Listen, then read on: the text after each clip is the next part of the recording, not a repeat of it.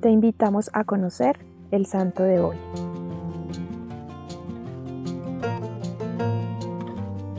Hoy conoceremos la historia de San Lino, el papa sucesor de San Pedro, que según la tradición fue elegido por el mismo discípulo para que lo sucediera.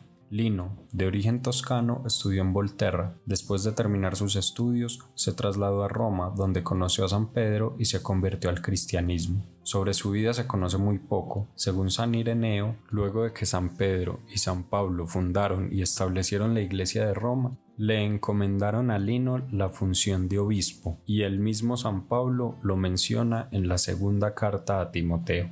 Antes de su cargo como obispo de Roma, Lino tuvo que pasar por la persecución del emperador Nerón contra los cristianos, durante la cual murieron Pedro y Pablo, entre muchos otros. Al inicio del pontificado de Lino, la iglesia vivió un tiempo de turbulencia. Luego de la muerte de los tres sucesores inmediatos de Nerón, llegó Vespasiano a poner orden. Al mismo tiempo que Lino, comienza a dar una organización a la iglesia, ordena obispos en diferentes lugares y sacerdotes, da algunas directrices y reglas para los religiosos. Durante los doce años de su pontificado, San Lino fue reflejo de lo aprendido de San Pedro. A pesar de las turbulencias que hubo, se produjeron algunos episodios de luz. Hoy, la tarea es buscar ser luz para los demás, para todos aquellos con los que comparto diariamente.